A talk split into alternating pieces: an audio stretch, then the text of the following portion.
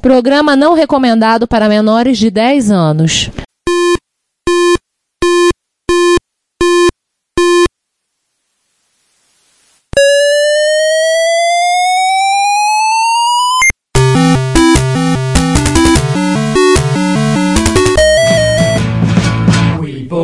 To help with your.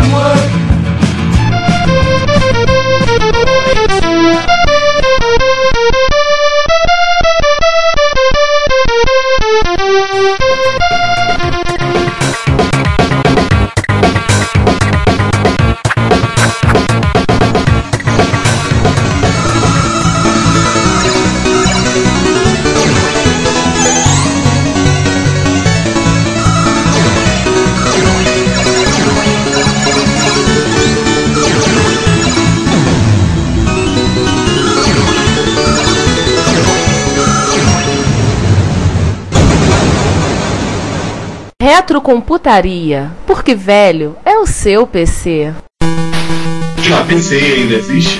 PCI existe, claro. É que ela não, ela não vende a marca PCI. Mas você pega, por exemplo, a Lexmark, a impressora Lexmark é fabricada por eles. Que a PCI não é uma marca, é uma empresa. A única vez que a PCI botou a marca dela num produto foi no Amiga. Você não vai ver nenhum produto com a marca PCI. Não é uma máquina que é LG, Sony, Sharp, eles não fazem isso. Agora, para falar a verdade, eu não sei se a PCI existe ainda como ela era. Eu nunca pesquisei isso, então não vou nem falar porque deveria para falar uma besteira aí, né? Mas até há pouco tempo atrás ela existia do mesmo jeito. E é uma das maiores empresas do Brasil, porque justamente por causa dessa mobilidade deles. Eles podem fazer qualquer coisa a hora que eles quiserem. E o Amiga foi o primeiro produto que eles resolveram investir a marca deles no produto. É que deu tão errado para eles que eles pararam de fazer isso. Você não vê produto da PC. Só que deu errado inteiro, porque o que ferrou o Amiga foi o fato da, Commodore ter falido, que, porque ele era um amigo que tinha tudo para ter frente. Ele era para ser hoje o que a Apple é hoje, era para a Commodore ser talvez mais, porque ela era uma empresa forte. Tinha um produto bom, tinha uma série de coisas, mas não sei lá o que, é que eles fizeram que não deu. E aí que tá o negócio. Eu, naquela época, eu já acessava a internet. Eu pegava meu telefonezinho, discava lá para os Estados Unidos, acessava um BBS de lá, o, o AOL, né? Era o, mais fácil de conseguir. E eu tinha contato com grupos, etc. Quer dizer, ninguém aqui no Brasil nem sabia que internet tinha, eu já estava acessando. O pessoal tava no BBS e eu tava lá na internet. E eu tava participando de grupos do Amiga, tudo por quê? Porque eu usava o computador, eu queria saber como é que ele tava. Primeira reunião que eu tive na PCI, os caras falando, Amiga 600, que lá vai arrebentar. Quando eles me pediram para eu falar, eu falei assim, ó, eu acho que vocês não deviam vender esse micro, porque esse micro aí é o único amigo que não tá dando certo. Eles deviam vender o 1200, porque o 1200 ele foi lançado justamente para compensar o erro do 600, porque o 600 não é compatível, tem uma série de problemas, etc. Cara, eu quase fui expulso de lá. Os caras quase me botaram fora ponta pé. Só que o que aconteceu? Eu fui o único que falou a coisa que aconteceu, que eles se ferraram. Porque se, se deu um mal justamente porque tentou começar pelo 600. Depois ele parou 4.200 ou 4.000. Mas aí, quando eles começaram a se recuperar, fazer com que as pessoas começassem a se interessar pelo micro no Brasil, a Comodoro faliu. Aí, pô, ninguém aguenta, né? Eu não sei não, mas de repente sou eu que, que sou pé frio, né, cara? Porque eu tava lá na SDN, a SDN se ferrou. Entrei na Jovem Computador, se ferrou. Entrei na PCI, até a PCI se ferrou. Até uma amiga se ferrou. Qualquer das dúvidas, vamos revisar bem esse podcast, sabe? é, eu achei que deviam pular o 32, cara. Fazer descansar se continuamos com a gravação. Alguém avisa o Renato. Alguém avisa o Renato também. É, É, às vezes eu fico olhando assim e falo assim, é aquele negócio, né? A, gente, a vida da gente, algumas coisas dão certo, outras não. Se todas tivessem dado errado, eu até ia falar que realmente eu não sirvo pra porra nenhuma. Mas tem umas que deram certo. Só que elas não têm nada a ver com informática. A maioria das coisas que eu fiz direito que deram certo não tinham muito a ver com informática. Mas agora tá mudando isso, porque agora eu tô, eu tô parando de fazer um monte de coisa que eu fazia e tô trabalhando mais nessa parte. E informática já foi meu ganha-pão. Eu já, já, já fui montador, já foi. Alguém falou que em 2000 você só comprava computador montar. Eu tinha um negócio que era revolucionário na época, mas eu não vendia revista e fazia muita publicidade, senão eu não dava conta. Eu dava um curso de montagem de computador. Só que o curso era assim: você vai montar o seu computador. Ao invés de eu chegar e montar para você, eu vou te ensinar a montar, te ensinar a dar manutenção, vou comprar as peças. Eu ia viajar pro Paraguai com os caras para comprar as peças. E, pô, ganhei uma grana com isso, cara. Quer dizer, não é tudo que dá errado, mas as coisas, tem coisas que você, se você divulgar, você não consegue dar conta. Era eu sozinho que fazia isso. Eu não tinha que ensinar a fazer isso, porque eu usava um conhecimento que tinha, que eu adquiri. E eu, eu tive esse conhecimento quando eu comecei a usar o PC. Cara, como eu apanhei o PC, cara, eu dependia dos caras. Eu tinha que ficar esperando dois dias pro cara ir lá consertar um PC pra mim. Eu falei, eu vou parar com isso, eu vou aprender a fazer isso. E aí, quando eu resolvi dar tudo, fiz exatamente isso. Eu falei, você vai ser independente. Você vai comprar seu micro. Se amanhã você quiser comprar uma memória, uma expansão, botar um HD, botar uma kit multimídia, não sei o que mais, você vai saber fazer. Você vai saber o que. E eu consegui uma opção de amigo com isso, que um me indicava, o outro me indicava. Eu fiquei 4 ou 5 anos só fazendo isso. Então, nem tudo tá errado com o computador também, né? Mas é, é, A gente vai. Eu trabalhei com um decorador há 15 anos, é uma coisa que não tem nada a ver. De repente, eu parei completamente com a informática e fui trabalhar com. Eu me formar arquitetura, comecei a trabalhar nessa área, comecei a ganhar muito dinheiro nessa área, gostava de fazer isso. Era uma coisa que tinha, um pouco a ver. Eu sempre pensei em juntar as duas coisas. Eu sempre falava assim: um dia eu vou juntar a decoração com coisa. Nunca aconteceu e acho que nunca vai acontecer. Porque é, são coisas que, apesar de ser interdependentes, ou você faz uma coisa você faz a outra. Quer dizer, o decorador, o arquiteto, ele usa o computador, porque é uma ferramenta. É raro você ter um cara que faz as duas coisas, né? Faz aí. E naquela época da revista, nós tínhamos um cara, que era nosso amigo, que trabalhou na CBN, inclusive, desenvolveu o programa para Amigo Sistema, tal do Enigma dos Deuses, né? O cara, ele é cirurgião cardíaco. Então, na época, ele era estudante de medicina. Enigma dos Deuses? É? É, ele foi um dos caras que escreveu o Enigma dos Deuses. Foi, eram três, eu nem me lembro o nome dele direito. É, um, é, mas é, foi um dos caras que fez. Foram três caras que fizeram o jogo para Apple II, exatamente. Foi, foi, foi publicado na Microsistema. Quando eu já, tinha, eu já nem tava lá mais. E esse, um dos caras, ele era, estava estudando para ser cirurgião. O que que acontece? Ele começou a usar Basic para desenvolver programa para atender CTI, cara. Então, ele tinha vários programas em Basic para atendimento CTI. E só ele conseguia fazer. E só ele tinha o conhecimento que precisava lá dentro. E tinha um conhecimento suficiente, ainda que fosse só de Basic, para desenvolver um sistema para ele. O cara ficou milionário com esses programas, porque ele vendia para os hospitais por preços absurdos. Então, a gente nunca sabe aonde é o nicho, aonde é a coisa que funciona. E é um cara que fazia, nunca foi um programador assim, fantástico, de mão cheia, mas gostava, assim, entendia. É, fazia, agora, é um bom médico, é um bom cirurgião, tá lá. Hoje ele se dedica mais, que esqueceu o computador. Mas é muito raro você ter essa junção. Nação surreal, né? Colocar um egípcio pra mostrar de vatapá era algo assim inimaginável, né? Eu mas fazia com a manutenção de vida e tudo, cara. Ele fazia um troço barra pesada, né? em Basic, no Apple, foi, né? Foi no PC. Os deuses era HGR2. É, mas funciona, funciona. Se você fizer direitinho, funciona qualquer coisa em qualquer lugar, né? Não tem essa coisa de você só existe isso para fazer aquilo. Só dá para usar isso. Porque teve uma época que o pessoal fala que a própria. Qual foi o maior erro da. o nome da maior empresa, a IBM? O maior erro da IBM foi ter lançado o PC. Eles lançaram o PC e foi falar assim: PC não, não serve, é uma porcaria. Não serve pra nada. Vamos jogar fora. Olha o que aconteceu. Era um dono do mundo, né? Na época só queria ele quanto é lugar. Era praticamente só mandava eu pensei acabou com isso. Então, que eles não fizeram, eles não abriram mão e se ferraram com isso. Auto-trollagem, self-trolling. Exatamente. é, aquela coisa. Mas, mas, mas tem aquela coisa, pra que que IBM, no início dos anos 80, ia se preocupar com vender computador pessoal? Se eles estavam praticamente. Todo mundo tinha que comprar é, mainframe com eles e, e médico. Eles, que eles iam se preocupar com o pessoal. Erraram. Enfim, mas é uma outra história. É, Divino, tem uma outra pergunta que por acaso tem a ver com a PCI e com esse papo aí da Amiga 600. Você chegou a, a trabalhar no showroom da, da PCI apresentando a plataforma para as pessoas? Eu, eu que montei aquele showroom, eu trabalhava lá assim. Então eu acho que eu te conheço, pessoalmente. É, Olha! Na PCI de Agora vai ser minha vez, porque é o seguinte: quando eu era garoto, eu estava afim de comprar um amigo. As propagandas todas, meu pai chegou e falou: pô, vamos, vamos ver qual é. Ele gostou da, da da propaganda, viu o negócio tudo, e foi lá. A gente foi, conversou com, com a pessoa funcionário, que pelo visto era você, tem mais grande chance de ser você, e justamente você na época você aconselhou a gente não comprar o Amiga 600. claro, né? Eu aconselhei os diretores da PCI a não venderem, eu ia vender pra alguém lá. Eu sempre fui honesto, cara. Sim. Mesmo quando eu fui desonesto, eu fui honesto. A gente chegou lá e a gente saiu de lá convictos que o Amiga 500. Eu acabei adquirindo um Amiga 500, graças a você. Mas você comprou o 600? Não, comprei o 500. Eu, eu segui teu conselho. Ainda bem, né? Senão agora você ia querer me dar porrada. Fala uma coisa pro meu pai que já, já convenceu ele. Ó, amiga 500 por aí tá mais barato que o 600 aqui da PCI. E o micro é melhor. Acabou! Ele já pensou sua mão feliz e contente e comprou 500 pra fora. É, eu, na verdade, eu te, teria te aconselhado a comprar o 1200 se ele já estivesse disponível, porque ele, ele foi o melhor amigo que fizeram. O X 1200 1200 e o 4000 foram os melhores computadores, mas, mas infelizmente eles apareceram já no final da empresa, né? Exatamente. Então pouca gente conhece eles direito como deveria. E a grande principal de todas as diferenças é o chipset AGA, né? Ele trabalhar com AGA em vez de PCS. Isso daí, só isso por si já compensa a compra dele ao invés de qualquer outro. É. Mas, poxa, é, então, confirmando aqui, eu não sei se você deve, deve estar lembrado, porque ficou muita gente e. Ah, tinha bastante gente, graças a Deus. Ah, o, o mais interessante.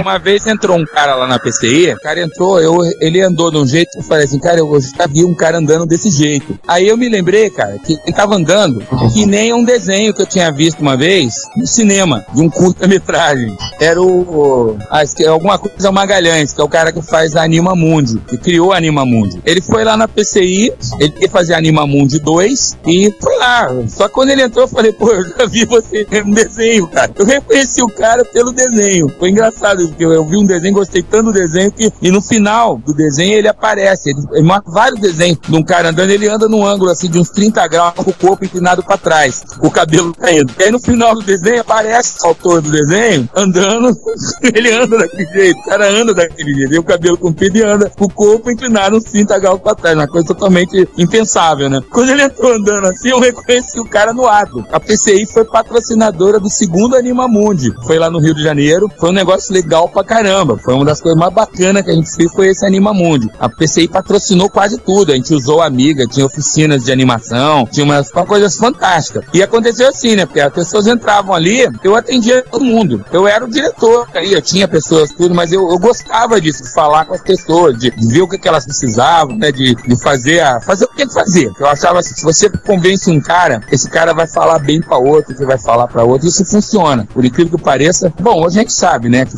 funciona. Porque quando você faz um negócio legal, você tem aquele zoom, né? Aquele tititi, aquilo é legal. Aí todo mundo quer. Quando acontece o contrário, mesmo que você tem uma coisa boa, esquece. Se sair um tititi que o negócio não funciona, danou-se, não, não dá mais certo. Então uma coisa boa da amiga foi isso. Eu- Então, de Pedro, eu tenho que agradecer a você, porque além de você ter ter dado ótimas dicas pra gente, a- essa, essa plataforma maravilhosa que foi o Amigo, pô, você foi o vendedor mais honesto que eu já vi na vida. Eu sempre fui um péssimo vendedor, cara. Eu nunca fui um bom vendedor. Justamente por isso, cara. Se eu tiver uma coisa ruim, eu falo, não leva, cara. É horrível isso, é horrível. Porque você se ferra o tempo todo. Mas você é amigo, vale a pena. Eu sou um péssimo, nunca me contratem pra vender nada. A não ser que a coisa preste muito. Aí eu vou vender legal. Mano, agora, Guedes, todo mundo já fez sua graça, todo mundo já te entendeu, todo mundo já postou assunto até de meme, agora é minha vez. Vamos fazer um bate Eu pergunto, você responde rápido e curtas palavras. Vamos lá. Como você está desde os primórdios da informática, vivenciando esse mundo, desde a época das revistinhas, computadores de 8 bits, está até hoje aqui, você vivenciou muitas das plataformas que hoje nós temos como lendas da informática mundial, inclusive. Nós temos plataformas como TRS-80, CDE, Spectrum, nós temos Apple e afins. Então vamos fazer um, um jogo bate rápido. Eu vou te perguntar a plataforma e você me dá um parecer tipo assim: é uma bosta, é bom pra caracoles, é, foi a minha vida. Me dá um parecer rápido. Vamos nessa? É. Sei de jogo? Posso começar? Pode. Vamos lá, vamos começar. TRS-80. RS-80 eu não conheço, não dá pra falar nada dele. Eu conheço muito pouco, mas eu, eu gosto dele. Sinclair ZX81. É, é fantástico. Um dos melhores inventos que já fizeram foi o Sinclair. Con- Considero o cara um gênio. Clive Sinclair é muito mais que todos esses outros que o nego fica falando aí deles, achando que são. Ok, dá um software marcante do ZX81 pra você. Software marcante, Caverna de Marte, pô. Falar qual, pô. Mas o melhor é o Tadeu Coringa da Silva lá, com certeza. Então vamos lá. Sinclair ZX Spectrum. Spectrum era, era a continuidade do, do GX, mas ele ficou intermediário porque quiseram fazer coisa melhor e a Sinclair faliu. Então ele ficou no meio do caminho, aí veio MSX, veio uma opção de formato, mas é um puta de um ícone. Software marcante pra você do Spectrum.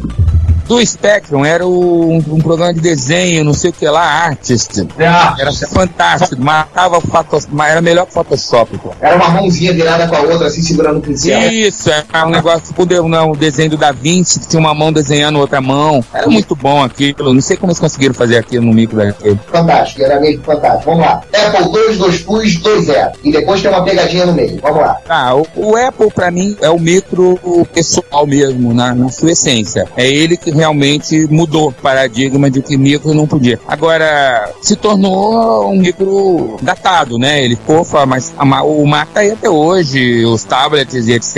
Ou seja, foi, foi onde começou tudo. Eu acho que foi onde começou as coisas pra valer mesmo. Software marcante dessa plataforma pra você. Conan. Como? Um joguinho chamado Conan. Muito bom. Puta, o jogo era gostoso pra caramba. Só. Legal, hein? Legal. É, pra mim, nessa plataforma, o que marcou mais foi o Príncipe da Pérsia, que o cara conseguiu fazer milagre com aquilo. Qual é Mas, o nome? Príncipe da Pérsia, Prince of Pérsia. Ah, não, não. Príncipe da Peça é, é tamadão. Antes dele teve o Karateka, que é do Predator. É fantástico. Aquele jogo é fantástico. Só que o Conan, ele, ele- eu me lembro dele. Eu gostava dele. Era um jogo que se eu, se eu chegasse perto do Apple, eu queria jogar, entendeu? Tinha vários outros. Pô, o Apple tinha joguinho pra caramba. É um micro, uma plataforma fantástica pra jogo. É um puta do micro. Show de ver. Agora vamos à pegadinha. Ha! Pegadinha. Essa é a pegadinha, porque TK 2000 não deixa de ser Apple, mas também não é Apple. Vamos lá, TK 2000. Qual é o que eu não vi? Ah, TK 2000 é uma bosta, cara. É uma bosta. Bora. Queimando a Não 27. botava nada, cara.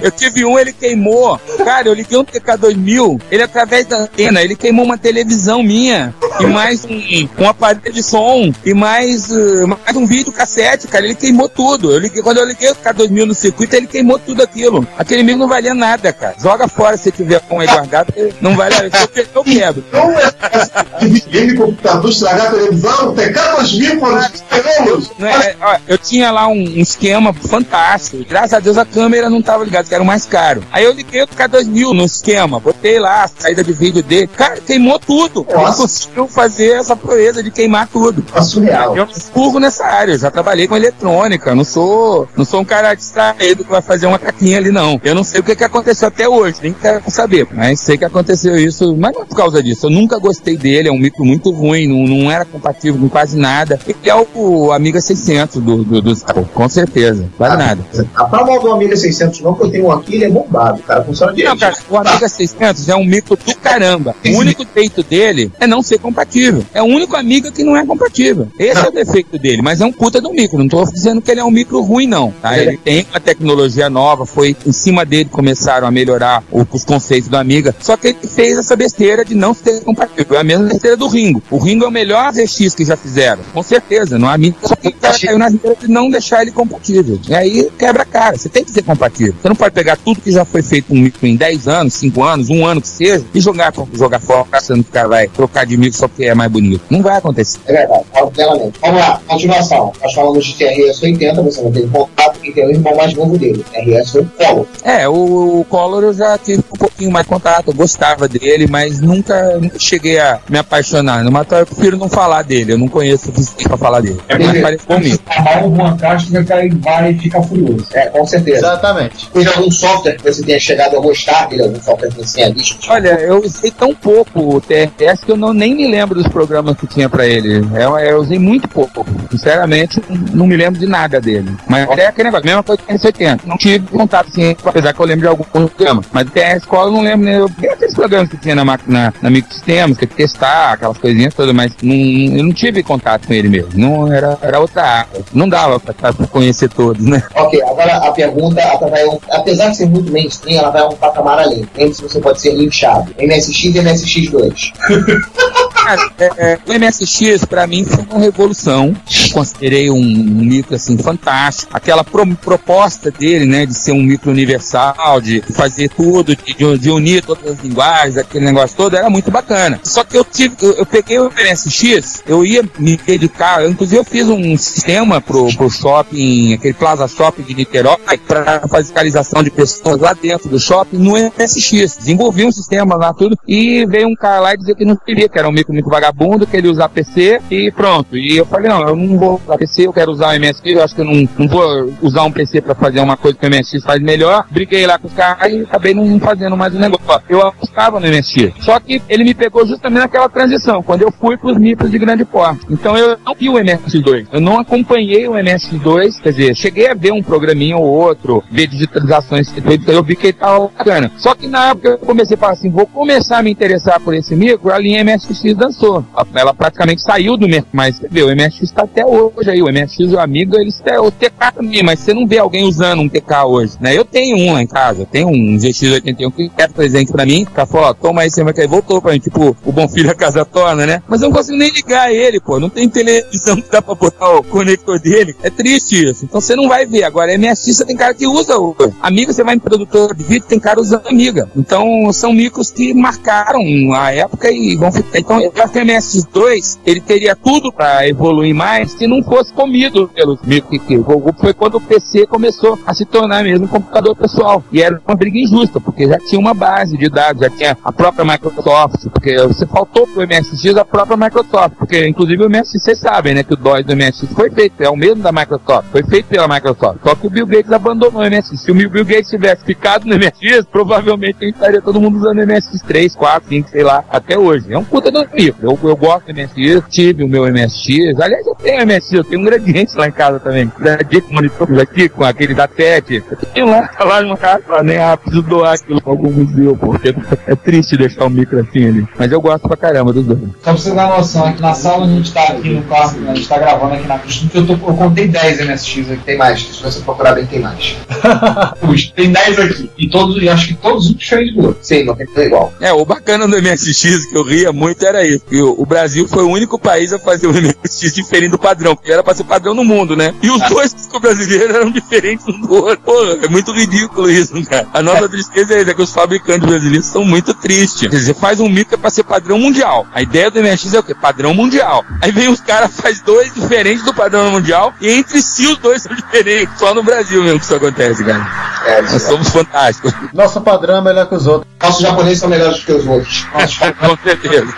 Mas vamos lá, tocando agora. Principalmente, software marcante da plataforma pra você. Olha, tem gente que vai Do ficar. MSX? É, Tem gente que vai ficar magoada se você não falar que foi o do próximo. Cara, Tem que falar Grafos 3, hein? Tá tudo Mas, bem. olha, vai- vamos falar que eu tô puxando o saco, mas foi o programa que o Renato fez lá. Ah, é um programa gráfico que ele fez, não lembro nem o nome, pra te falar a verdade. Mas pra mim foi o software mais marcante do MSX. Apesar que tinha outros programas fantásticos, o Grafos 3, exatamente. O Grafos 3 do MSX matava pau. Tô puxando o saco do RD não, que eu nunca puxei. Meu amigo, tudo, agora, eu prefiro falar mal das coisas que ele fez do que bem, mas pra mim, pro, pra mim, é uma coisa particular. Agora, tinha muitos jogos legais, tinha inclusive programa, por exemplo, o editor de texto, aquele MSX Write que foi desenvolvido, eu, eu tentei botar essa empresa que eu falei que eu trabalhei, que trabalhava pra Petrobras, eles tinham 300 secretárias lá. E eu tentei trocar os micros delas por MSX, porque eu falei, não, MSX é um micro que vai funcionar melhor, vai estar mais barato, porque ela só tinha editor de texto, cara, não tem nada. Então eu falei, o MSX Write é muito melhor que essa porcaria de carta certa, não sei o que mais, é brasileiro, é um micro que vai ser muito mais barato, pô, cara, não tem chance. Eu peguei o MSX, tentei botar numa escola, em, em, foi, eu lembro até a data, foi na época do plano cruzado. Eu fui trabalhar no Colégio Santo Agostinho, no Rio de Janeiro,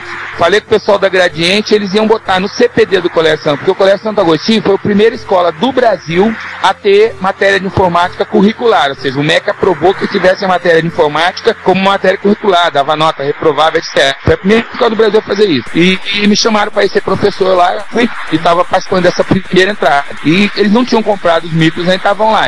Tinha um cara lá, um pilantra lá, querendo vender Apple, e depois a MSX é melhor. Compra MSX. Aí fui lá na Gradiente e falei, não precisa comprar, nós vamos mudar pra escola. Era uma escola só de filhinho de papai, sabiam que se os caras usassem lá, iam comprar, não bobo nem nada, né?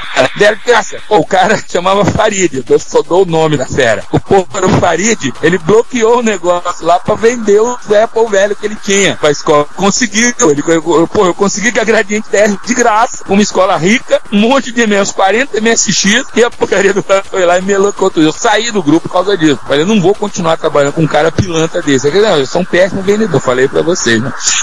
Faz parte, faz parte. Vamos lá, continuando as pegadinhas aqui. Vai. E agora a pegadinha do MSX. MCB. MC1000 é um MSX que não deu certo, né? Ele, ele- até onde eu sei era um projeto do MSX que não deu certo, não funcionou.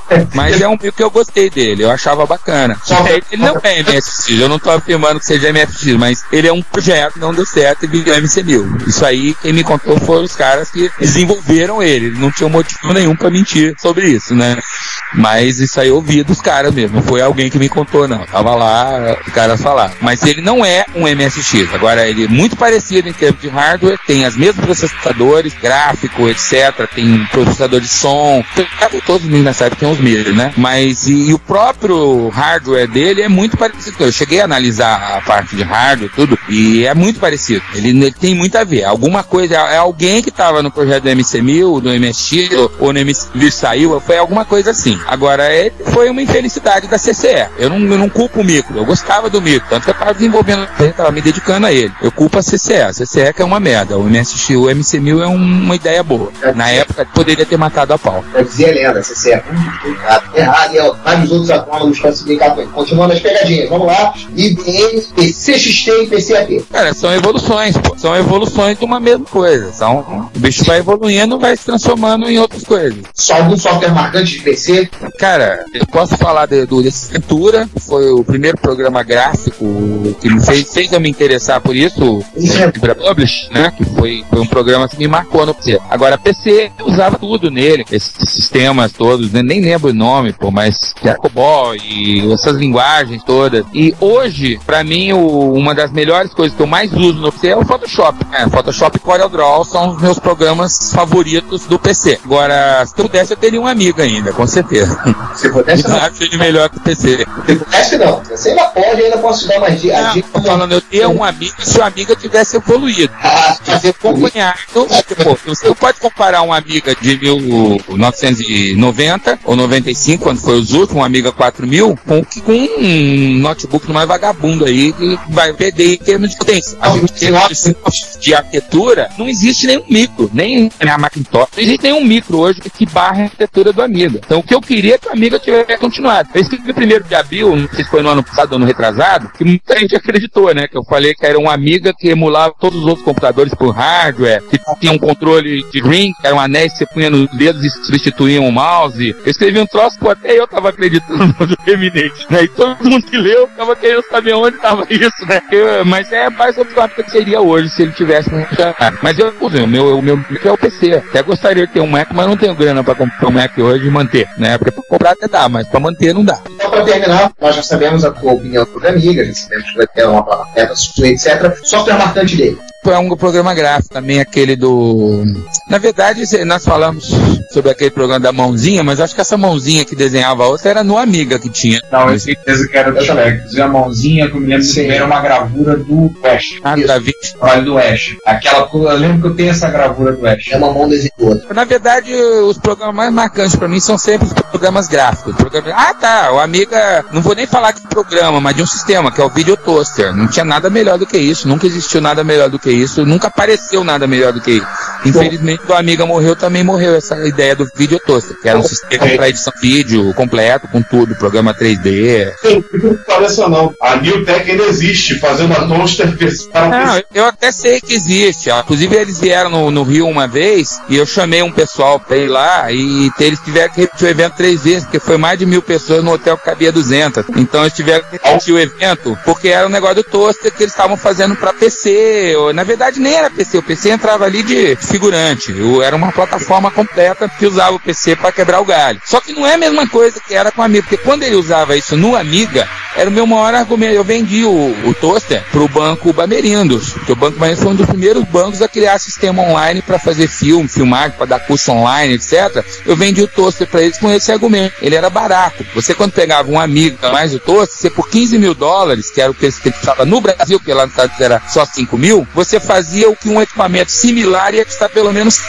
mil dólares. E quem me falou isso não fui eu que fiz os cálculos, não. Foi o pessoal lá da Globo, o José Dias, porque ele, ele falou para mim quando eu levei o toaster para vender para ele, ele falou: você botar isso aqui é o meu emprego, porque eu uso um equipamento que custa 100 mil dólares e você tá me mostrando um equipamento que custa 15 mil que faz a mesma coisa. Isso é sacanagem. Isso na minha cara. E não consegui vender o toaster pra Globo. Mas quase, eu cheguei da curso lá, fazer uma opção de coisa, mas não vendi pra ele. Mas o toaster foi a melhor coisa do Amiga, é, foi o toaster, com certeza. As versões já mais avançadas do toaster, já pro amigo da assim, a placa já tinha vertentes para edição linear e não linear. Você tinha acoplar na própria placa, ela já tinha essa ideia, acoplava um HDD nela.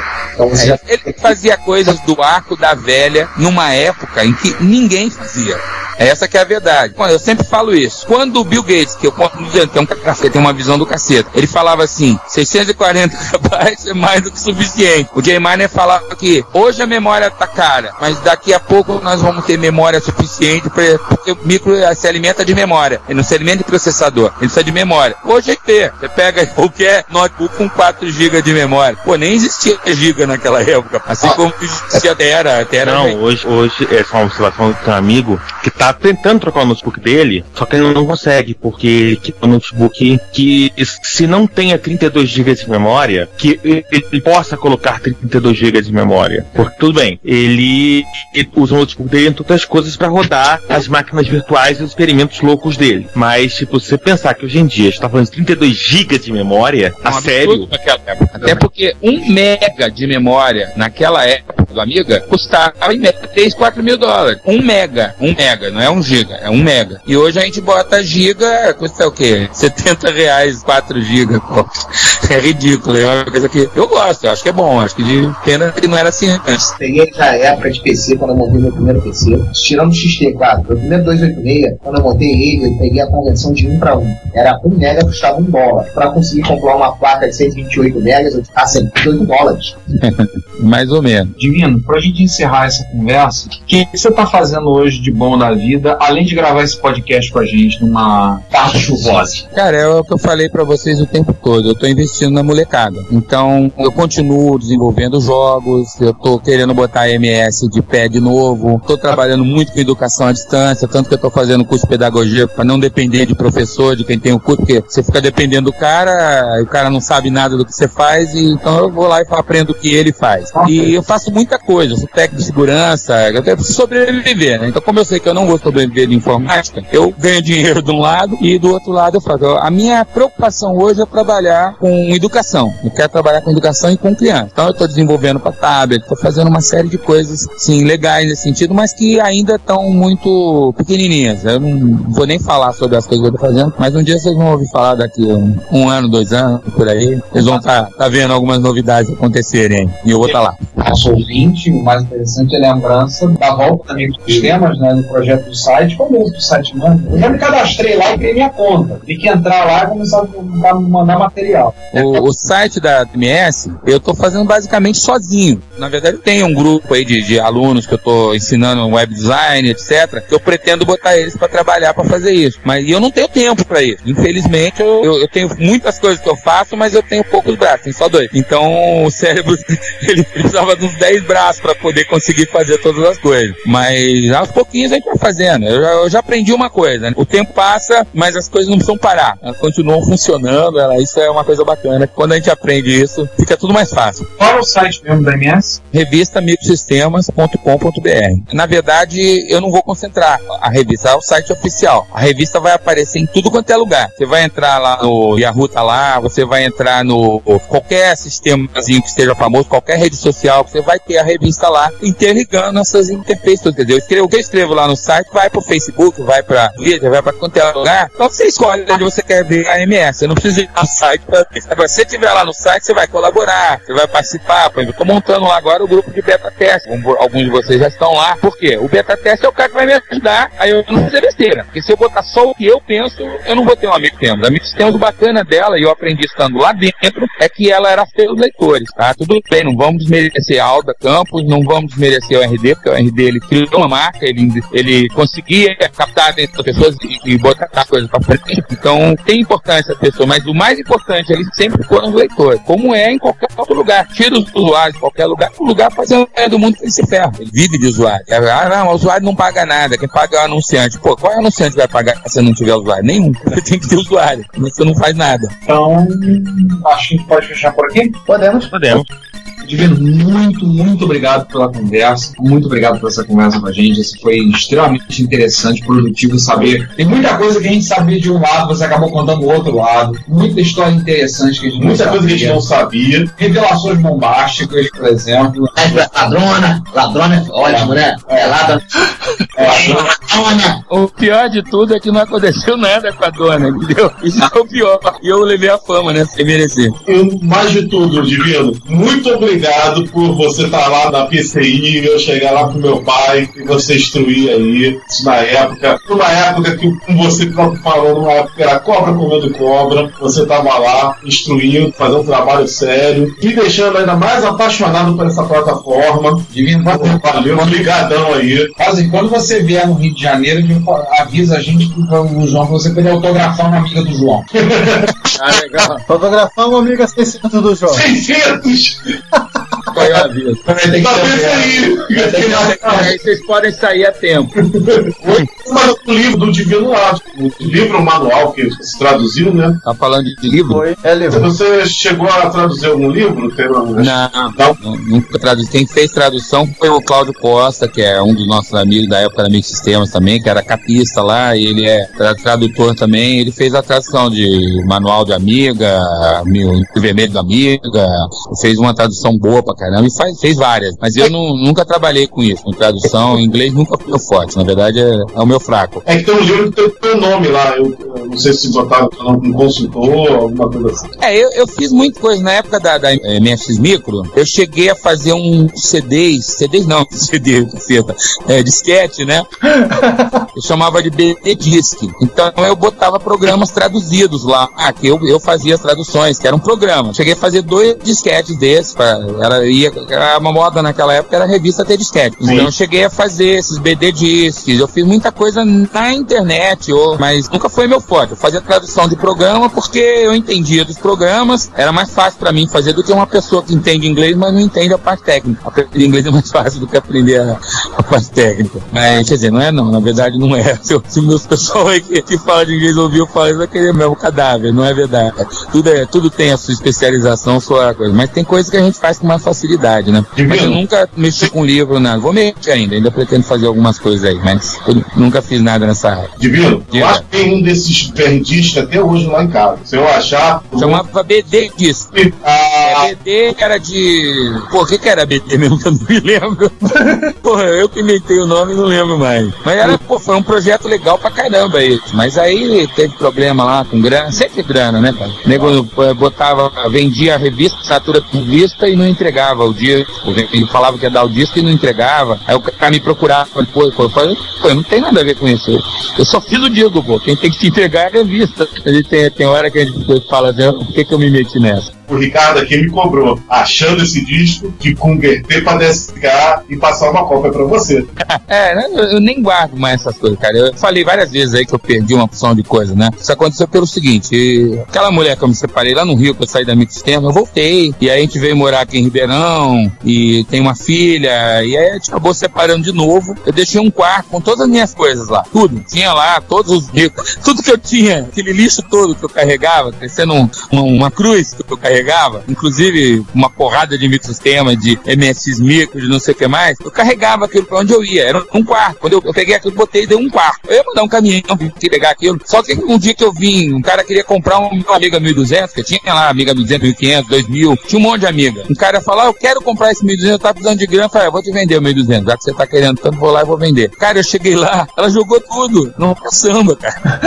Ela doou algumas coisas com, com, com não sei quem e o resto ela jogou numa caçamba. Então, eu jogou na caçamba já era, nunca mais. Esse que ela doou que eu tentei localizar lá os caras, porque tinha coisa ali que não dava pra perder, né? E, então, é, é, depois que aconteceu isso, pô, eu fiquei muito puto com ela. Falei, nossa, foi a pior coisa que você fez na minha vida. Depois não, hoje eu agradeço, foi, foi a melhor coisa. Eu não carrego mais essas coisas. Tudo bem, já tô começando a fazer coleção de novo. O cara me deu lá um GX81, me deu um gradient, mas eu vou dar isso pro museu, vou dar isso pra algum lugar que, que tenha utilidade, porque eu não vou usar mais isso. Hoje eu não tenho nem dois micros mais. Antigamente eu tinha 10 micros pra trabalhar. Ficava em vários micros, não sei porquê, então é maluco. Hoje eu tenho o meu notebook, tudo bem, tenho um tablet também pra quebrar meu galho, tenho um micro de mesa porque eu preciso no, num outro trabalho, mas eu uso só um. Não fico mais com aquela loucura de digitar em quatro teclados ao mesmo tempo. Então eu não carrego mais. Essas coisas eu abri mão. Então não me deem nada daquela época, por favor. Digitalizem e me mandem que eu guardo num, num DVD, fica muito mais legal. Nesse momento o Sandro tá tendo um baita sentimento de culpa.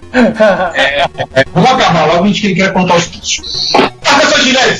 Isso, melhor. Primeiro, mais muito obrigado pela peça. Como eu falei, se esclareceu muitas coisas a respeito da história que a gente não sabia, várias coisas sob uma ótica diferente. Muito obrigado. As portas estão sempre abertas, se você quiser ouvir. Prestigie se puder ouvir também outros episódios do nosso podcast. A gente já gravou com o Renato e Giovanni, gravamos com o Renato no ano passado. Vamos voltar a gravar com ele esse ano. É, promessa é dívida. Outro dia ele mandou um e-mail cobrando. Como é que é? A gente vai gravar quando? Eu falei, puxa vida. O Renato, que era meu ídolo, me cobrando pra gravar com a gente. Eu ouvi. Essas coisas são muito boas. Na verdade, eu que agradeço aí a vocês, porque se a gente esquecer o que a gente fez, ou esquecer do passado, você não vai fazer mais nada pra frente. Não, o- o- tem que Divino. lembrar dessas coisas e vocês fazem isso, porque você não vai lembrar disso à toa, né? Divino, me desculpe. Assim, você não tem que agradecer a gente. A gente é que tem que agradecer, porque, primeiro, eu, César de 2003, eu tô falando pro César de 85, 86, 87, que eu tive a oportunidade de falar com o Divino Leitão. E ele tá muito feliz. É, Eu acho Segundo, bacana você falar isso, porque eu sempre fiz isso. Eu achava que eu tava fazendo a coisa certa, né? E é bom ver que, eu tava mesmo. Você tá confirmando É. isso pra mim. Porque nem sempre as pessoas voltam pra falar, ó, legal, deu certo. eu acho que a quantidade de histórias deliciosas que nós, os nossos ouvintes, por tabela, ouviram, eu acho que paga tudo. Paga o tempo, pa- paga esse domingo chuvoso aí no Rio, paga esse domingo quente aqui em Brasília, não sei como é que tá o tempo em Campinas. Fresco como sempre. Eu acho que compensa, vai compensar. Os nossos ouvintes vai gostar muito, porque são histórias que eu acho que contam muito mais do que ocorreu na informática brasileira dos anos 80 e 90, do que 90% dos livros e etc e tal escritos sobre o assunto. Porque são histórias que aconteceram de gente que, que é parte, e você, Divino, é parte da história. Eu acho assim, um dia que fizerem, tipo, a enciclopédia da informática brasileira, eu tenho certeza que tá lá o Divino Serra Leitão, tá, tá lá a, teu, a tua entrada. E aí eu fico muito feliz quando a gente consegue é, entrevistar alguém que escreveu a história, porque eu, justamente eu acho que a gente pode passar essa, essa, essa empolgação pro nosso ouvinte de ouvir como a história aconteceu e ouvir a história acontecendo como você está se pondo a continuar a, a fazer a história. Eu acho muito bacana e é por isso que eu acho que nós temos que agradecer a você e não você agradecer a gente. É mútuo, é mútuo. É, gente, como eu falei aqui, eu tive o prazer de conhecer o Divino, apesar de não saber que era ele pessoalmente lá em 1991, 92. Ou seja, tudo que, eu, que o César falou sobre o Divino eu corroboro, ainda mais eh, tendo ele, ainda mais, como posso dizer, estima Como é que você pode dizer? Com a boca. É, exatamente, com estima de o cara também ser, além de pô, uma sumidade, o cara sacar muito das plataformas, plataforma amiga, plataforma PC81, Spectrum, MSX, como também de ter sido uma pessoa, pô, num tempo que a honestidade não, não andava do lado da informática, e ter sido um cara honesto ali. Tava lá meu pai, que não sabia de nada, e eu, que era Agora infante. fala Agradeço aí, Divino, pelo, pelo apoio que você me deu de ter entrado na plataforma do amigo com o pé direito. Muito obrigado e é isso aí, pessoal. Me despeço também. Tá bom, eu vou tentar ser um pouco mais sucinto, assim, agradecer a esse grande bate-papo que tive- tivemos com você, Divino, e vamos, de repente, quem sabe, chamar para uma segunda, segunda rodada, né, já que a gente nunca fecha o assunto, Ó, né, Ricardo? a gente não conseguiu fechar assunto. Cara, o dia que a gente fechar assunto, Claro. algum desastre vai acontecer no fundo, então. Tipo um papo a renunciar, ah, já aconteceu. Ou, ou wait. No dia que vocês fecharem o assunto, fecha logo a porra do negócio, que não vale mais a pena continuar. Por aí. É o jeito. Mas, Divino, muito obrigado, cara, mais uma vez. Várias e várias revelações aqui. Divertido para caramba. Esse tete a tete final aí, as plataformas que você utilizou foi divertido. Muita coisa ainda tem pra, pra gente perguntar pra ti, Gui. Então, com certeza que ainda vai dar uma segunda conversa. Agradecemos, cara. Obrigado mesmo pela tua atenção pra gente. Obrigado pela tua entrevista. Eu que agradeço, como eu disse antes, tá? E estou à disposição aí, tá? Quando precisar alguma coisa, se eu precisar de vocês aí também, pode deixar que eu vou procurar. A gente é chato, com certeza que a gente volta. Giovanni, alguma ideia de qual será o nosso próximo episódio? Hum, boa pergunta. Tem que alimentar o sorteador automático de pauta e torcer pra ser alguma coisa que a gente, a gente saiba o assunto. É, o problema é que a gente não sabe o assunto, né? Pois é. Cara, a gente nunca sabe o assunto. Vamos, vamos, vamos abrir o jogo. Aham. Então, A gente nunca sabe o assunto. A gente enrola muito bem. Essa que é a grande verdade. tá bom. Nós Nosso, enrolamos 32 episódios. A grande verdade é que a gente, escreve qualquer coisa no Google e pega a primeira resposta é, específica de retrocomputação. É, às vezes tem alguma semelhança com a realidade. Mas enfim, a gente tá enrolando bem uns, uns 32 episódios. Que é a grande verdade. estamos enrolando bem há três anos. Né? a você, nosso ouvinte, obrigado por ter ouvido nos até aqui. Voltamos daqui a 15 dias mais um episódio, mais um assunto que a gente ainda vai descobrir qual é. E acho que é só isso. Então tá, fui. Até mais. Tchau. Fui. Eu, Olá, eu sou o Renato De Giovanni e você está ouvindo Retrocomputaria. Porque velho, eu não sou velho não, velho é o seu PC. Bom dia, boa tarde, boa noite. Bem-vindos a mais uma sessão de leitura de e-mails e comentários do Retrocomputaria, seu podcast de retrocomputação. Aqui nesta mesa triangular, que parece uma fatia de pizza, eu, Giovanni Nunes, e mais? Bom dia, boa tarde, boa noite. Eu, César Cardoso. Olá a todos, eu aqui, Ricardo Pinheiro. No canto diametralmente oposto. Estamos fazendo um plano, né? Três pontos não colineares fazem um plano. Então, Vamos lá. A gente tá aqui pra quê mesmo? vamos até para a leitura do- dos nossos comentários, mais precisamente dos episódios 31 e da primeira de muitas partes do episódio 32. Eu vai tampar muitos assim, né? Ser só, só três, né, Ricardo? É, mas é porque a gente sabia que essa entrevista que eu divino leite, o pessoal ia participar, então a gente tem um certo número de comentários, então decidimos já ler logo o comentário do 32 parte A pra já diminuir, porque senão a gente vai fazer um episódio de duas horas de leitura de comentários no 33. Erra e com o Galvão Bueno. Deus me livre. Leitura do. Galvão Bueno, pode, Arnaldo? Vamos começar a ler logo. Então vamos lá, vamos regressar um pouquinho no tempo, episódio 31, Mulheres na Computação, parte A. Nosso primeiro grande comentário foi do Gessel Simpson Jr., que nos comentou um pouco sobre. Eu não vou ler todo o comentário dele, né? Porque até tá lá escrito e é mais fácil vocês até darem uma lida. Mas vou passar só os pontos importantes. Ele citou lá a parte do- da ADA também, lembrou É. pra gente que o termo bug já existia no século XIX e a Grace Hopper apenas foi na onda. Eu acho que a coisa mais impressionante, na primeira frase do comentário de Excel, ele fala: Acho que a coisa mais impressionante da Ada é que enquanto Babas pensava em tabelas perfeitas, ela viu que os números manipulados com engenho analítico poderiam representar imagens ou sons. E, E até por isso que os steampunks amam, né? Lady Lovelace. Uhum. Ele inclusive linkou um quadrinho, uma webcomic, onde Charles Babas e a Ada Lovelace são personagens de uma, uma série de ficção onde eles combatem o crime, alienígenas, tudo na Inglaterra vitoriana século XIX. Eu comecei a dar uma olhadinha, acho que eu vou dar uma lida com um bom fã de quadrinhos que sou. Depois temos uma referência a essa Inglaterra vitoriana do History Channel. Não, o History Channel fala de alienígenas no passado e de lojas de penhores. Ah, tá bom. Aliás, correção, alienígenas nazistas do passado. É, Ah. verdade. No futuro não tem muita graça. Exatamente. Ele também lembrou a gente que a, na equipe de programação do ENIAC era formada pela Beth Snyder, Roberton, Jean Jennings, Bucket. Nossa, cada sobrenome aqui, brincadeira. Kathleen Mac... Aquele mesmo nome de todas? Não, não. Pô, dei uma olhada nos nomes lá e veja a dificuldade. É. Até uma aqui é fácil. É, eu acho que o mais importante vai no último parágrafo. É, que se conta que ele fala. homens, né? Enquanto até os anos 80, mais de 60% da turma da ciência da computação do, do IME, USP, eram de mulheres, hoje no mesmo curso elas não chegam a 30%. Quando as pessoas só viam um computador pela primeira vez na faculdade, não havia essa noção de que a programação era uma coisa masculina. Ao contrário do hardware, não via uma só mulher no meu curso de engenharia na Poli USP. Mas agora que as pessoas têm computadores em casa, apareceu essa ideia estranha. Estranho e bizarro. É estranho. Nos meus tempos de UFRJ, assim, informática realmente era. O curso tinha uma presença maior masculina, mas ainda tinha algumas alunas. Né? Tinha, o curso mais equilibrado do, da tecnológica era matemática. Mesmo assim, a proporção de alunos era maior do que alunos. Hum, claro, não se comparava a engenharia, né? Onde no trote o desfile do umbigo fazia o pessoal ir à loucura. Ai, ai. As, as alunas que tinham que você contava na, nos dedos de uma das mãos. As poucas alunas. É, o pessoal do Cacete Planeta, quando no aniversário do Centro Acadêmico da Engenharia, eles estiveram lá, alguns fizeram engenharia de produção, eles diziam que o banheiro feminino tinha uma placa. Eles escreveram colar no lugar do, do sino feminino, botaram Moara, era o nome da única aluna do curso de engenharia de, de produção. É banheiro privativo. Parece que vale a pena dar uma lida no comentário do Jacel, né? Que sempre informação importante. Ele citou também as inventoras, né? as criadoras das linguagens, linguagens Valtal e Basicamente a Adele Goldberg e a Elizabeth Hader.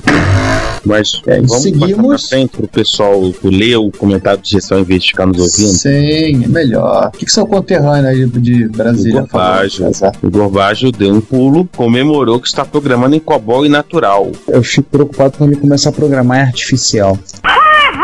Meu Deus do céu, hein? Baixou o João agora, hein? Vamos lá. A linguagem natural tem uma concorrente, entre aspas, que bastante criada por uma empresa que vendeu vários sistemas de natural, eles resolveram chamar a linguagem de obvious. Enfim, ele comenta que o acesso ao banco e a regra de negócio fica com COBOL e a camada de apresentação, que era em Natural, agora tá em Java, até porque tá passando de apresentação também tá baixando muitas vezes o mainframe, o pessoal chama de plataforma baixa, Plataforma baixa. né? Em mainframes, os PCs são plataforma baixa. Ou Microlândia. É, enfim.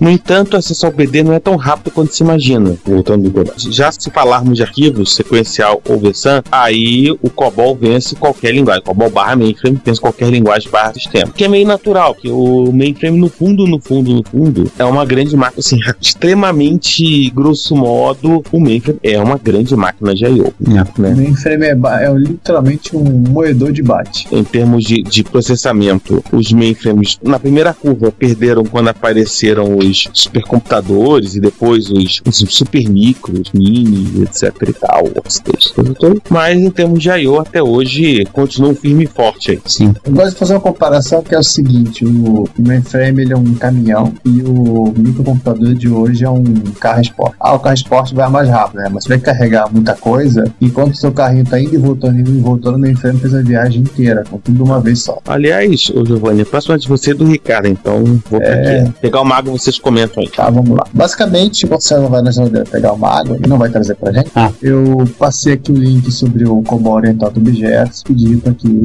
eu, lancei uma campanha, né? Infelizmente foi por água abaixo, quem pudesse explicar pra gente como funciona, ganhava o 1541 do João. Porém, o Ricardo acabou com a minha alegria, né, Ricardo? Pois é, gente. O João vendeu os, os 1541. O feliz novo possuidor, entendam como quiserem, foi o Cláudio Moisés que adquiriu os dois 1541 do João. Então agora, assim, a piada do 1541 com o João a gente vai ter que reformular. Sim, Se bem que parece que o Sander comprou um 1541. é o Sander herdou a piada. Além de outras piadas, né, que já vinham inerentes à própria pessoa, né? Sim, os três volumes do gra- grande livro de piadas com o Sander.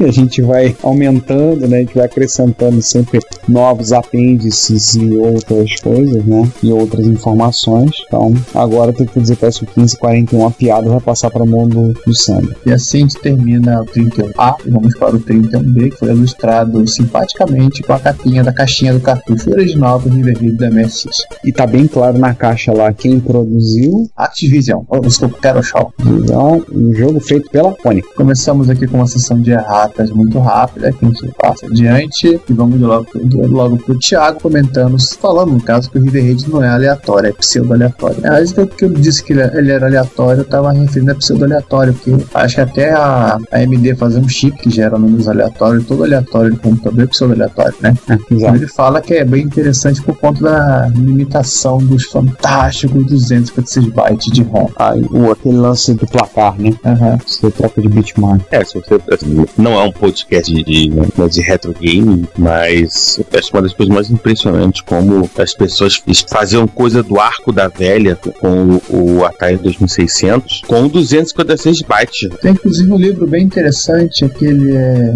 Eu não tô É. falando nem do final, não, porque no final a gente sabe que em toda geração de videogames, os melhores jogos são sempre os que ficam pro final, que é justamente quando o pessoal já tem o conhecimento da máquina, etc, etc, Não, etc. claro, claro. Então, assim, no início mesmo, se você observar, no, tipo, sempre uma coisa, como é que eu faço isso aqui? O negócio era tenso.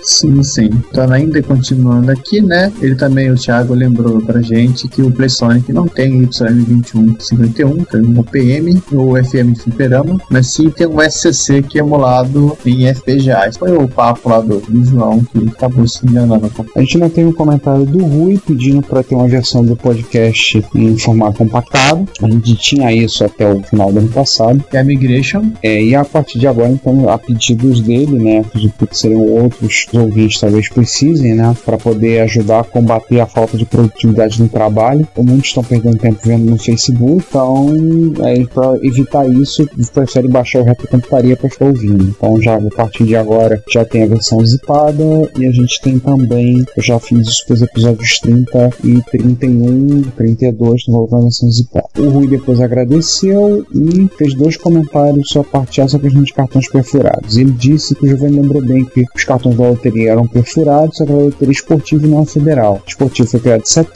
marcado como perfuradora de cartões da IBM, dois cartões. Um ficava com a lotérica e era enviado para processamento, e o outro ficava como comprovante do apostador. Como o cartão para processamento era um cartão perfurado, o comprovante idêntico também era. Mas o cartão do apostador nunca chegava a passar por uma máquina leitora de cartões. Na época era um sistema ultra sofisticado e representava o máximo da modernidade. 40 anos atrás, né? É, até porque era todo mundo que tinha uma perfuradora de cartão em casa, né? Pois é. E ninguém ia invalidar só seu cartão perfurando furos além, além da conta, né? Equipamento. Outro ponto é que cada cartão codificava uma linha de programa, então quando havia erro, apenas o cartão com a linha com erro precisava ser trocado. Já nas fitas perfuradas, não havia a possibilidade de a fita toda precisava ser substituída. E aí ele fala: agora imagine a pilha de cartões que seria necessária para substituir o seu pendrive de 16 GB. Um caminhão de cartão. Olha, não precisa ir muito longe. Eu fiz uma foto algum tempo atrás que eu peguei, empilhei 43 zip disks. Quem é não tão antigo deve lembrar que o zip disk tinha capacidade de 100 MB cada. Eu empilhei 43 zip disks e botei um DVD do lado, uma mídia. E tirei a foto. Tá? Assim, foi uma coisa assim curiosa. Você vê como é que a coisa mudou. A única vantagem é que eu acho que no- a informação no zip disk é mais garantida do que no, no infeliz do, do DVDR, né? É, isso é verdade. Tudo bem, o povo, o povo do cartão perfurado fala que o cartão era muito melhor, porque você já olhava para ele, já sabia o- a informação que ele continha, não precisava de hardware. e aí terminamos o, o episódio 31 com um comentário do Emiliano, falou que foi sensacional, deu boas risadas com comentários e uma ressalva quanto à relação às tatuagens do, do nosso podcaster tatuado. Precisamente não revelar onde ele, ele as fez, né? Onde ele anda fazendo shoryuken. Bom, mas ele achou genial a atuação da Jerry Ellsworth no cenário da computação clássica. Não a conheci, não conhecia a Jerry. Comentou também que gostou muito dos nossos comentários sobre o encontro de Leme. Ele esteve em Leme, né? Pois é, né? Você foi de carona com ele, né? Sim, fomos batendo papo da, de Campinas até Leme, sobre os mais variados assuntos, retro assuntos. Mais um, coitado, foi abduzido. Sim, eu viciado em retrocomputação, eBay e SMJ. Ai meu Deus, mais um. Mais um que tá vendendo a alma pro Shopping Mall Japão. Olha, o que vocês estão fazendo aí? Quanto vocês estão ganhando pro Shopping Mall Japão? Cara, eu gostaria de ganhar comissão, se eles pudessem pagar. Podia pagar em micro, podia pagar em MSX, tava, tava bom. Nossa, não, não faz pros caras que eles vão topar pegar o André como garoto propaganda. André Tavares, o impiedoso, né? E assim encerramos o 31, né? E vamos logo para a primeira parte de muitas do episódio 32, com a nossa entrevista com o Divino Leitão. E começamos com a divertidíssimo comentário do Juan, muito chateado porque no link que nós passamos só tinha alguns programas que é meio publicados na meio dos sistemas do 81, do 71, não tinha o teste aí, cara. coitado. Coitado. Aham. Mas tudo bem, é. Aí vem o Daniel, né? Pega o código na revista e digita no seu CP300 com aquele teclado, será uma diversão garantida. Pois é. né? Enfim, a, tro a trollagem ela não tem fim, né? A trollagem não pode ter fim, porque tem que lembrar que é o Let's Party lá que. Como é que é? 979. 1979. Smashing Pumpkins, 1979. Que aqui é, na, é com uma garrafinha de Coca-Cola e um CP300 na mão. Né? Girando o som do jogo com radinho AM pegando interferência dos 80. Que beleza. Uau. Sim, isso foi antes da regulação da FCC e das caixas de metal dos computadores. Quando tiver um tanque expanso. Malditas caixas metálicas. Elas. Ah não, gente. Pô, não, se não fossem elas, a gente não, a gente não faria piada com os STLMon até hoje. Se não fosse elas, por que a gente tinha primeiro tirado os companheiros? Aí o segundo comentário, né, foi do nosso próprio entrevistado, falando que ele gostou bastante e que foi bom falar o microfone, mas, quer dizer, não sou bom de falar o microfone, mas deu pra aguentar. Enfim, a gente eu agradece, discordo, acho que foi super bacana. É, a gente agradece o Divino ter topado essa maluquice. Foi um papo muito divertido, muito legal. né? Aí tivemos o comentário do Leonardo Soares, sem desmerecer outras entrevistas, essa matou a pau, viu muito e é legal que eu acredito. Mesmo alguém que não viveu a microinformática nos 80 consegue facilmente ter uma ideia de como era a produção de software e literatura para a área, esperando pela parte B. Parabéns a todos. A casa agradece. Obrigado. Ele nem faz ideia de que vai ter a parte C. Pois é.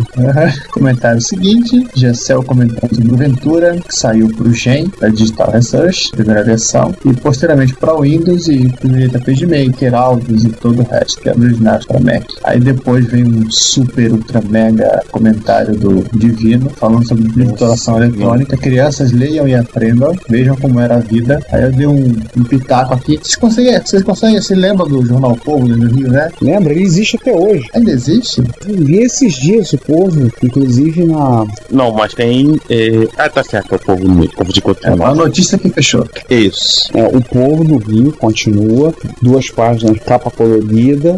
Ele não tem mais aquela do- aquelas doses cavalares de sangue que ele tinha nos anos 90. É porque eles iam gastar muita tinta. Todo mundo lembra, que nos anos 90 lembra do povo com as mortes, as chacinas e mortes horríveis e ensanguentados, em alguns casos talvez exagerados com mercholate.